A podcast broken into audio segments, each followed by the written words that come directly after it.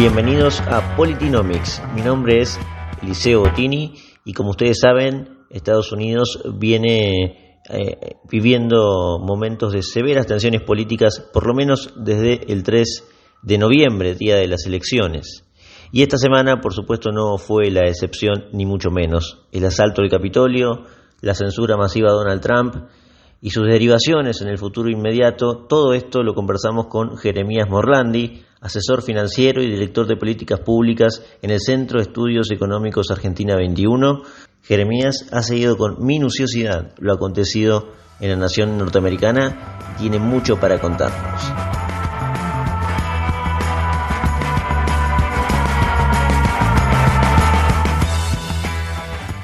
Jeremías, esta semana simpatizantes de Trump irrumpieron en el Capitolio que estaba certificando a Biden como nuevo presidente ¿no? de los Estados Unidos. Esto generó un impacto mundial y terminó con un repudio generalizado, especialmente en los medios de comunicación que han llegado a titular que esto fue un intento de golpe de Estado de Trump, con sus milicias paramilitares y hasta con resabios del Ku Klux Klan.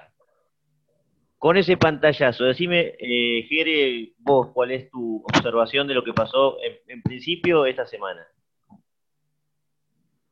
Bueno, a ver, hay que separar en primer lugar dos cuestiones, que es la bronca genuina que tiene el pueblo norteamericano con el resultado de las elecciones y lo que pasó en el marco de las elecciones, el, todo el fraude que la administración Trump presentó evidencias, aunque la justicia eh, no ha terminado de escuchar todas las, eh, todas las demandas de fraude que ha habido, eh, y a pesar de algunos fallos en contra que ha tenido, no porque las, no porque las, eh, las pruebas de fraude no estuvieran o no fueran, em, digamos, eh, concretas, sino porque em, los jueces consideran que no pueden meterse y no pueden hacer, em, digamos, no pueden dar vuelta a una elección. Eso es lo que eh, consideran, bueno, y así lo ha expresado la Corte Suprema de Justicia en el fallo de la, de, la, coalición, digamos, del caso de la coalición de estados que había liderado Texas, eh, la Corte Suprema dijo que no podía meterse eh, en esa cuestión y que eran las legislaturas estatales las que tenían que decidir, y bueno, de hecho hay algunas que todavía están teniendo audiencias.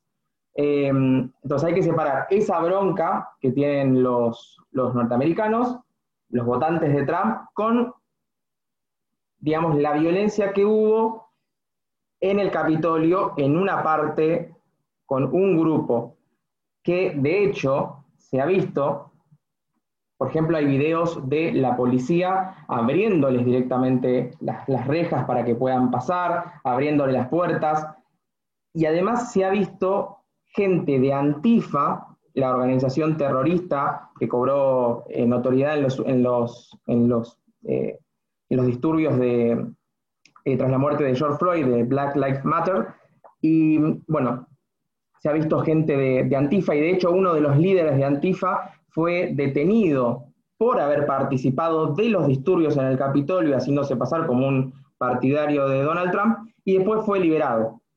Hay, hay, muchos videos en, las redes que, lo muestran, y de hecho hay una, persona que lo filma en la calle, y él hablando por teléfono le está contando a una persona que ya lo habían liberado y que no le pusieron ningún cargo y que ya estaba libre para, para irse. La persona que el video lo sigue eh, y, como que lo, lo trata de, increpar y bueno, esta persona se termina, se termina yendo. Eh, llama la atención que eh, por estos incidentes empiece todo un proceso de censura cuando es el propio Twitter, el propio Twitter como compañía, le ha dado subvenciones muy grandes, muy onerosas a miembros de Antifa miembros de Antifa que en las redes sociales han llamado a la violencia, han llamado a levantarse, al levantamiento popular, eh, pidiendo esto de fight back, eh, o sea, que eh, por la violencia racial que supuestamente existe en Estados Unidos, ellos tenían derecho a levantarse. Entonces, a pesar de haber llamado a la violencia, y sí, concretamente, Jack y toda la gente de Twitter les ha dado grandes subvenciones eh, pero bueno, parece que no va la balanza para, los dos lados. Ahora, ahora quiero ir al tema de la censura porque este fin de semana es, el tema mundial de lo que ha pasado con Trump y no solo de Twitter, sino de toda la comunidad de redes sociales en general. Pero eh, eh, en la práctica aparece la posibilidad de que haya un intento de juicio político ya el próximo lunes, en los pocos días que le quedan a Trump como presidente antes de que asuma Biden el 20 de enero. Y también allí se evalúa la chance de que eh, se, le impida a Trump poder presentarse incluso en las elecciones del 2024. De, bueno, todavía falta un montón. Eh, y bueno, yo, yo, recién leía una nota del diario El País que, mencionaba esto, que Trump venía muy bien, más allá de todo, con los simpatizantes, pero que el otro día fue un punto de quiebre y que se le puede imposibilitar incluso presentarse formalmente de aquí a lo que viene. ¿Tenés también una observación sobre eso, Jerez? Bueno, a ver, me parece que digamos, este intento de impeachment que va a empezar eh, Nancy Pelosi en, en el Congreso de Estados Unidos viene tras una negativa por parte de Mike Pence de activar la 25 enmienda. La 25 enmienda básicamente lo que dice es, si el presidente no está apto, el vicepresidente puede deponerlo y asumir el, control de la presidencia. Nancy Pelosi le pidió a Mike Pence que hiciera esto, que lo corriera Trump del poder. O sea, mirá qué loco, ¿no? Porque todo esto se desata supuestamente, supuestamente porque Donald Trump pide eh, que sus simpatizantes básicamente tomen el poder, que hagan una, revuelta, cosa que nunca ocurrió, pero eh, digamos, supuestamente Trump pidió esto y por eso arranca todo, toda esta seguidilla de acontecimientos que venimos viendo, pero sin embargo, digamos, no vemos del otro lado que Nancy Pelosi le está pidiendo a Mike Pence que haga exactamente eso, que le haga un golpe de Estado a Trump, que lo remueva del poder y que asuma él. Entonces, como Mike Pence se niega a hacer esto, eh, después podemos ver por qué, Nancy Pelosi activa el, activa el impeachment, que de hecho ya ha llamado a, muchos miembros del Congreso para decirles que se preparen a volver a Washington esta semana porque van a iniciar con estas gestiones. Entonces, hay dos, hay dos teorías. Una es esa teoría que, vos planteas, que es para que Trump no pueda volver a presentarse en 2024, que tiene mucho sentido, porque la verdad es que, eh, mucho sentido para, los demócratas, digo, ¿no? Porque Trump no es que se va por la puerta de atrás habiendo sido totalmente eh, rechazado en las elecciones. El hombre recolectó 75 millones de votos. O sea, es un caudal importante que lo posiciona como una figura política de mucha presión como eh, quizás Obama al terminar su, presidencia, eh, con mucho más caudal de voto, con mucha más presión por parte de sus simpatizantes. Entonces, claramente los demócratas no quieren volver a enfrentarse a él en 2024. Em, pero por otro lado también, digamos, ¿por qué no esperar, no? O sea, faltan 12 días para que, para que supuestamente haya un traspaso de mando. Entonces, ¿por qué esa desesperación para sacarlo ya? Eh, la, explicación de que no se pueda presentar en 2024 es una. Hay otras teorías más, por ahí más conspirativas que quizás no valga tanto la pena eh, abordar aquí, eh, digamos, que, que apuntan a, otras cuestiones. Pero, digamos, que hay una desesperación del Partido Demócrata para sacarse de encima a Trump cuanto antes, es notoria. Llama la atención, llama la atención el silencio de Joe Biden, el silencio de Kamala Harris. Eh, no ha habido muchas expresiones por parte de ellos. Parece que los portavoces ahora son Nancy Pelosi, Schumer, miembros del Congreso. Eh, y digamos, y muy lejos estamos de esa reconciliación y esa unión nacional que, proclamó Biden cuando, cuando el Congreso lo certificó. Estamos muy lejos de eso, digamos. Esto lo único que hace es eh, digamos, hacer enojar más y hacer, eh, digamos, tirar, tirarle más nafta al fuego. Eh, estás haciendo irse de una forma totalmente, digamos, antidemocrática.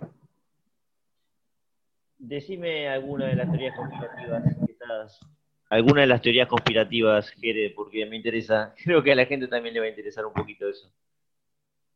A ver, hay un video que circula en redes sociales de un general que habla en la Casa Blanca, eh, antes de ayer, a la noche. Eh, es filmado digamos, no, es, no, es una conferencia oficial, digamos, el hombre está hablando como si estuviéramos hablando nosotros en un pasillo y lo filman, y él, y él, él dice que miembros de las fuerzas especiales eh, de Estados Unidos ingresaron al Capitolio junto con algunos de los simpatizantes de Trump y miembros de Antifa, todos mezclados en, en esa entrada. Y cuando entraron, digamos, Nancy Pelosi, Mike Pence, digamos, la gente más importante del Congreso fue evacuada. Otros legisladores tuvieron que refugiarse en las cámaras y después fueron evacuados. Pero tal fue el caos que no llegaron a ir a sus despachos a buscar sus computadoras y sus pertenencias personales, y esas computadoras ahora las tiene el ejército de Estados Unidos o la administración Trump. Es después de que ellos se dan cuenta de que no tienen más sus computadoras, donde arranca esta desesperación por remover a Trump de, eh, digamos, de la presidencia, junto con un pedido que le hace Rudy Giuliani, que es el abogado de Trump, exalcalde de Nueva York, uno de los más grandes alcaldes que ha tenido Nueva York, de que Trump haga una desclasificación masiva de archivos que hasta ahora son secretos por diversas razones. Entonces, estas dos cuestiones, el pedido que le hace Giuliani, que es público porque lo hizo en las redes sociales, así que seguramente se lo debe haber hecho mucho más intensamente en persona, y además eh, esta, esta esta teoría de que, eh, digamos, fuerzas especiales que responden a Trump tienen eh, en sus manos las eh, computadoras personales de muchos miembros demócratas del Congreso. Muy bueno, no, viste, era muy interesante saberlo. bueno, otra de las cosas que ha aclarado Trump es que no irá a la Asunción, obviamente, el 20 de enero, ni siquiera tendrá un acercamiento con Biden, me parece. Y, esto ha traído a colación esa comparación que a muchos periodistas argentinos les encanta, que es con Cristina Kirchner aquí en Argentina. Eh, ¿Qué opinión te merece eso? ¿Hay alguna relación para vos o, es, absurdo eso? Bien, a ver.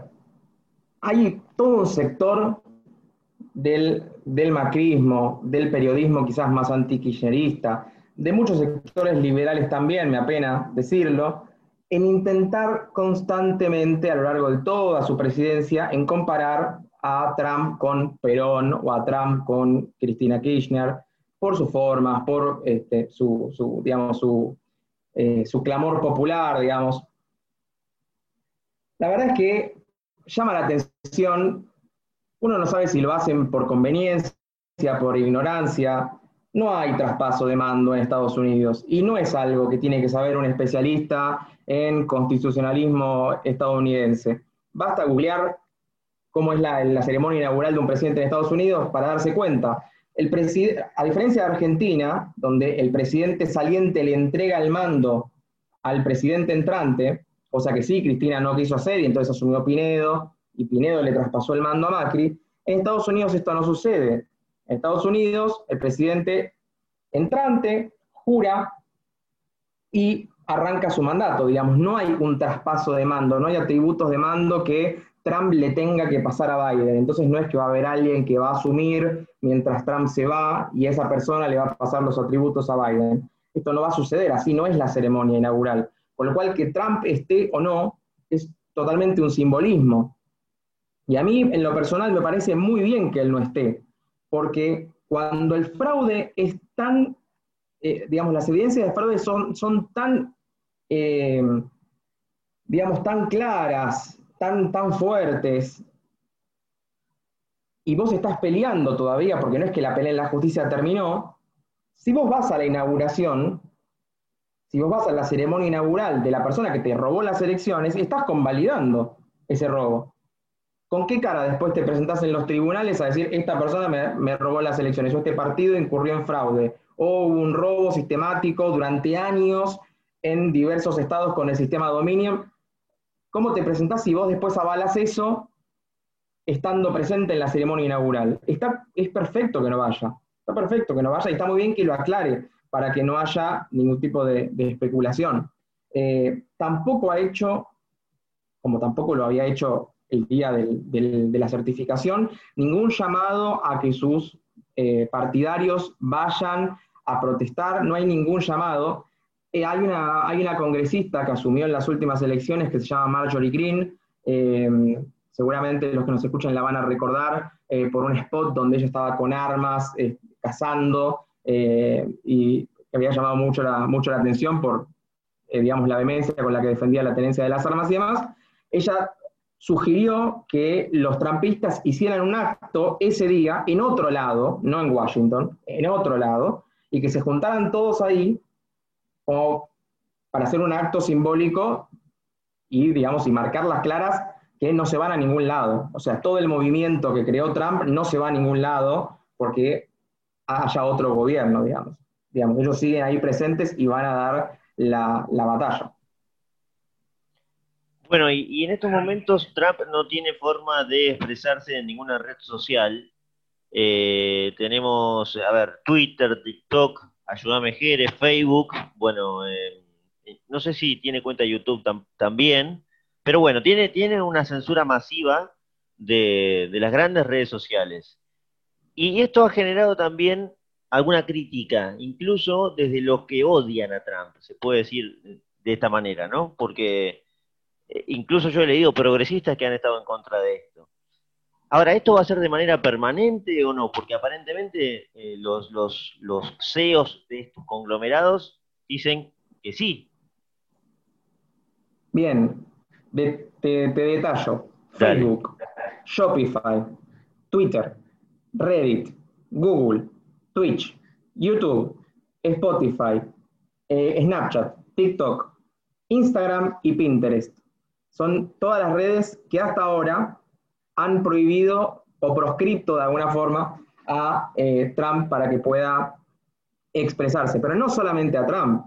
Han eliminado cuentas, por ejemplo, de un ex asesor de él, que es Steve Bannon, en YouTube, digamos, una cuenta que tiene muchísimos, eh, muchísimos eh, suscriptores. Él tiene un programa diario ahí, que se llama Steve Bannon's War Room, donde él todos los días hace análisis y entrevista a, diversas personas eh, que tienen que ver con la política estadounidense, le han bajado el canal, eh, ha, habido pérdidas de seguidores enormes de parte de muchos senadores y congresistas estadounidenses. Bueno, eh, el hijo de Donald Trump también ha sido, digamos, prohibido en muchas de estas plataformas. Digo, no es solamente a Trump, sino hay un intento de silenciar a toda la, línea, la, primera línea trampista, que es muy fuerte, es muy fuerte. Y la verdad es que ha habido, se ha despertado un debate sobre el derecho que tienen estas compañías de poder hacer esto. Y ha habido argumentos como que la propiedad privada que ellos tienen sobre esas compañías los, eh, digamos, los faculta a hacer esto. Y yo quiero dejar en claro que esto es un completo error. Porque acá no se trata de que una empresa le bajó la cuenta a Donald Trump. Porque, digamos, si hubiera habido una, línea de decir, bueno, vamos a bajar cuentas, y entonces vos le bajás la cuenta a Trump, y a la vez le bajás la cuenta a, Nicolás Maduro, y le bajás la cuenta a la Ayatollah eh, de Irán, y le bajás la cuenta, eh, no sé, el, Ayatollah de Irán tiene, por ejemplo, tres cuentas, una en español, otra en inglés y otra en italiano. Eh, Nicolás Maduro y otros dictadores más, bueno, uno por ahí tiene otra, otra visión. Eh, pero solamente, la censura va solamente para un lado, va solamente para un lado de la censura, y además de esto, eh, por cierto, Trump no es ningún dictador, o sea que también estaría mal, pero ponele, vamos a hacer como un, juego y una simulación, no estaría, no estaría tenerlo. El tema es que no es solamente una red social, sino que hay una cartelización de todas las grandes compañías tecnológicas, porque te acabo de nombrar 12, 12, eh, digamos, eh, redes sociales que lo han proscrito a él y a otras, y a otras personas de, de su entorno. Y no solamente esto, sino que cuando hay una red que no quiere ser parte de esta campaña de censura, como es Parler, tanto Google como Apple les han dicho, muchachos, si ustedes no se suman a, la, a, esta campaña a, favor de la moderación, como le llaman ellos, eh, nadie va a poder descargar las aplicaciones. Y de hecho, eh, tanto Google, Google Play como Apple Store han bajado a Parler de, de sus plataformas. Eh, ahora es algo que, entres, que no entres, que entres por un link especial, no podés bajarte las aplicaciones y aún así es muy complicado. Y, digamos, hay muchas versiones que indican que este domingo, a partir de las 12 de la noche, eh, Parler ya no va a estar más funcionando porque los servidores de Parler los maneja Amazon. Amazon también está dentro de todas estas grandes compañías tecnológicas que se han sumado a la censura contra eh, la derecha en general y van a, van a dar de baja los servidores que alimenta Parler y Parler va a dejar de funcionar. Se estima que más o menos por una semana hasta que ellos puedan restablecer eh, conexiones por otros medios, eh, digamos, no van, a poder, no van a poder funcionar. Ante esto aparece otra plataforma que se llama Gab, por ejemplo, que no tiene aplicaciones, sino que es una página web eh, entonces tiene servidores propios, esa página no se puede bajar y hay una especie de especulación que Trump o gente cercana a Trump va a hacer una compra de esta, de esta compañía eh, para tener como un, reducto ahí donde, donde refugiarse, porque a mí no me parece que esta censura se vaya a ir. Yo no creo que, eh, digamos, después del 20 vayan a devolverle la cuenta. la verdad es que no creo que le den voz ahora que han logrado silenciarlo. La verdad que no lo creo. Vos sabés que me, quedé pensando cuando dijiste que esto ya no es una censura a Trump. Dijiste, es una censura a la derecha. Se te pasó, pero es básicamente eso. Es, es, es ese conjunto de ideas que representa Trump y que más allá del fanatismo de algunos a la figura personificada de Donald Trump, aparece todas las ideas atrás del conservadurismo y todo lo que vino a plantear Trump que ningún otro político plantea en el mundo, desde un movimiento anti, anticuarentena hoy en día hasta ponerse en contra de, las políticas a favor del, medio ambiente y de cuidar el medio ambiente, ese culto al ecologismo. Trump lo ha venido a rechazar. Todo lo que ha venido a rechazar Trump es, en definitiva, lo que están censurando las redes sociales, ¿no? Eh, por eso me quedé pensando. Y haces bien en aclarar las alternativas, porque claramente todos hemos tratado eh, este fin de semana de conectarnos a otras eh, plataformas y no hemos podido realmente. Es imposible, porque Play Store te la niega eh, y anda muy lento también, ¿no? Es uno de los problemas que tiene. Así que bueno, esperemos que, que Twitter cambie de opinión, porque eh, la censura, a ver, la censura es lo políticamente correcto que en algún momento se planteó, se está dando acá, pero con, una certeza completa, ¿no? Bueno, a ver, mira, te doy a dar un ejemplo que me parece totalmente ridículo, pero para que veas hasta el punto al que va la censura. Eh, Donald Trump hace muchos años participó de la película Mi pobre angelito, porque filman en uno de sus hoteles un par de escenas, entonces él aparece en, una de las escenas guiándolo a, Macaulay Culkin, que estaba escapándose, y entonces él le dice, tenés que ir por ese lado. Después de que Twitter le bajó la cuenta, anunciaron que van a borrarlo digitalmente de la película. O sea, para que veas a, qué grado llega. Y esto lo vamos a empezar a ver si Biden asume, que es un intento de borrar a Trump de la historia de Estados Unidos vas a ver cómo eh, cuando empiece el tema, por ejemplo, de la vacunación del virus chino, eh, que Trump ha puesto esfuerzos enormes para que la vacuna de, eh, Pfizer pueda, pueda salir y, que haya mucha gente que, pueda tener la vacuna y que la tenga de forma gratuita. Y de hecho, cuando él se, contagia de coronavirus, a él le dan un remedio que se llama Regeneron, y cuando él sale del, cuando, cuando él se cura, que puede volver a, la, vida pública, él dice, yo quiero que lo que me dieron a mí lo tengan todos de forma gratuita. Y tanto ese remedio como la vacuna va, a estar disponible eh, y está disponible de forma gratuita para todos los norteamericanos. Vas a ver que cuando llegue Biden a la presidencia, eh, van a todos los medios van a decir, mirá la campaña de vacunación de Biden. Van a querer borrar todos los, todo lo que ha hecho Trump. Esto es una de las cosas, más allá de borrar la reducción de impuestos, de borrar el recorte de regulaciones, eh, todo el tema cultural que, vos planteabas recién, se, va a ver borrado, va a volver el Acuerdo de París, van a volver las guerras. Recordemos que Trump fue el primer presidente en los últimos años en no iniciar un conflicto, sino terminarlo, eh, tratar de llegar a acuerdos de paz eh, entre naciones que siempre habían estado en disputa, logró que se sentaran las dos Coreas juntas. Bueno, todo eso se va a acabar con los demócratas de nuevo en el poder, porque podemos dar ejemplos de sobra de, eh, digamos, cuán activos bélicamente fueron los demócratas en el gobierno de Obama, por ejemplo. entonces, son todas cosas que van a ir borrando todo el legado que deja Trump y, digamos, este intento de, censurarlo de las redes sociales es solamente el comienzo. Lo que sí planteabas vos, este tema del silencio a la derecha, a mí, a mí me, honestamente me asusta, porque ahora empezamos con Estados Unidos, pero después, ¿qué, impide que vayan tras Abascal, por ejemplo, en España? Eh, ¿Qué impide que vengan detrás de Maslatón, si decide postularse el año que viene, que vayan contra Milei, que vayan contra Gómez Centurión. Eh, digamos, ¿cuál es el límite? ¿Qué impide que vayan contra Bolsonaro? Entonces digo, ojo, no termina en Trump esto. Están empezando. La gran purga que vimos el viernes recién empieza. Recién empieza hay todo un, grupo, una coalición de grandes compañías tecnológicas que tienen el poder de censurarnos. Y acá de nuevo el tema, no es una red social, es una cartelización. Es una, es una cartelización de las grandes compañías tecnológicas que tienen el monopolio de la comunicación en este caso, que es una de las vías más importantes de comunicación hoy, y tienen el poder para callarnos.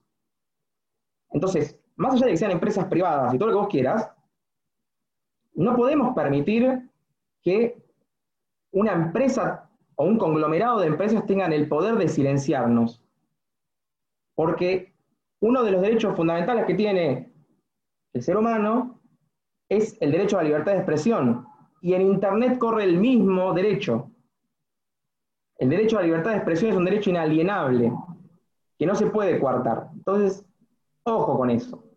Eh, la verdad es que me, perturba mucho más gente más cercana ideológicamente que defiende estas cosas porque son una empresa privada o en nombre del, capitalismo y no sé qué más, digamos, no son contradictorias una cosa con la otra. Puede ser completamente liberal, estar a favor de la libre empresa, pero no estar a favor de una cartelización que silencia una opinión política de un sector particular.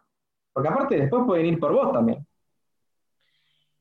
Para ir cerrando, Jere, te hago la última porque mencionaste la, palabra liberal, y nosotros acá en, Politinomics hablamos con Bon Giovanni, me acuerdo que nos comentaba Alessandro Bon Giovanni que para él no existe un gobierno liberal en el mundo, ni, ni, ha existido porque el liberalismo es un concepto filosófico, y eh, hay otros que, bueno, dicen que el conservadurismo en el poder es a lo sumo la expresión política del liberalismo. Y yendo con Trump, eh, ¿se puede mencionar a Trump como liberal conservador ¿O vos crees también que, el liberalismo no se puede expresar en política? ¿O sí es posible y con Trump pasó algo parecido? Más allá de que Trump ha tenido la gran crítica de los liberales, eh, ha sido contra Trump, no contra Biden, contra Trump. Bien, a ver, coincido en esto de que no hubo un gobierno liberal, ni hay, ni va a haber. No existe. O sea, el liberalismo purista que se imaginan todos, es igual que el comunismo, ¿viste? El socialismo, el comunismo, el liberalismo funcionan todos eh, en, una, en, un escenario ideal. Pero nunca se llega a ese escenario ideal, porque vos tenés una praxis, tenés una calle, tenés una, política, la, la, digamos, es muy difícil aplicar el liberalismo 100% en, una, eh, eh, en la política porque tenés que negociar, tenés que llegar tenés que hacer concesiones, eh, mucho menos el anarcocapitalismo, ¿no? Pero, digamos, sí comparto eh, expresiones como que quizás el conservadurismo es la vía política para que el liberalismo llegue al poder e, e digamos, e ingrese algunas de sus ideas al, poder. Yo no soy conservador, sí me considero un liberal de derecha o miembro de la derecha liberal, porque sí creo que hay cosas del liberalismo que hay que rescatar, todo lo que tiene que ver con la economía, las libertades individuales y demás, Pero hay un montón de, otras cuestiones que tienen que ver más con la política y lo, eh, lo que es factible, lo que es eh, pragmático, que eso lo tiene la derecha. Entonces, esa combinación de las dos cosas, cuando se las logra combinar, como las logró combinar Trump, digamos, tenemos ahí un muy buen gobierno. Lo que pasa con algunos liberales que lo critican, los que yo llamo los Grabois de del liberalismo internacional, yo de Grabois que digo siempre, si vos vivís de la pobreza y tu negocio es la pobreza, vos no querés que la pobreza se acabe nunca. Porque ¿por qué, se va a acabar, ¿por qué vas a querer que se acabe la pobreza si cuando hay pobreza vos te dan, te dan subvenciones para que vos repartas y vos te quedás con una parte? Entonces, si, si vos combatís al comunismo y vivís de combatir al comunismo, no vas a querer que venga alguien a llevar las ideas a la práctica, porque cuando, en lugar de darte el financiamiento a vos, se lo van a dar a la persona que puede aplicar esas ideas. Entonces, uno ve la gente que lo critica y de qué vive esa gente que lo critica, pues decís, claro, bueno, con razón, porque si realmente tenemos éxito, ya vos no vas a ser más necesario, entonces no va a hacer más falta financiarte. Eh, entonces, digo, hay, que tener cuidado eh, y hay que analizar bien, digamos, cuando se escucha alguna crítica de dónde, de dónde viene y dónde vive la gente que critica también, porque es muy fácil criticar viviendo en Nueva York y en, y en Texas, muy fácil. Jere, muchas gracias eh, por este pantallazo y el tema de Estados Unidos va a seguir estando, así que probablemente volvamos a hacer algo parecido con esto. Te mandamos, te mando un abrazo. Un abrazo grande, Eliseo, gracias.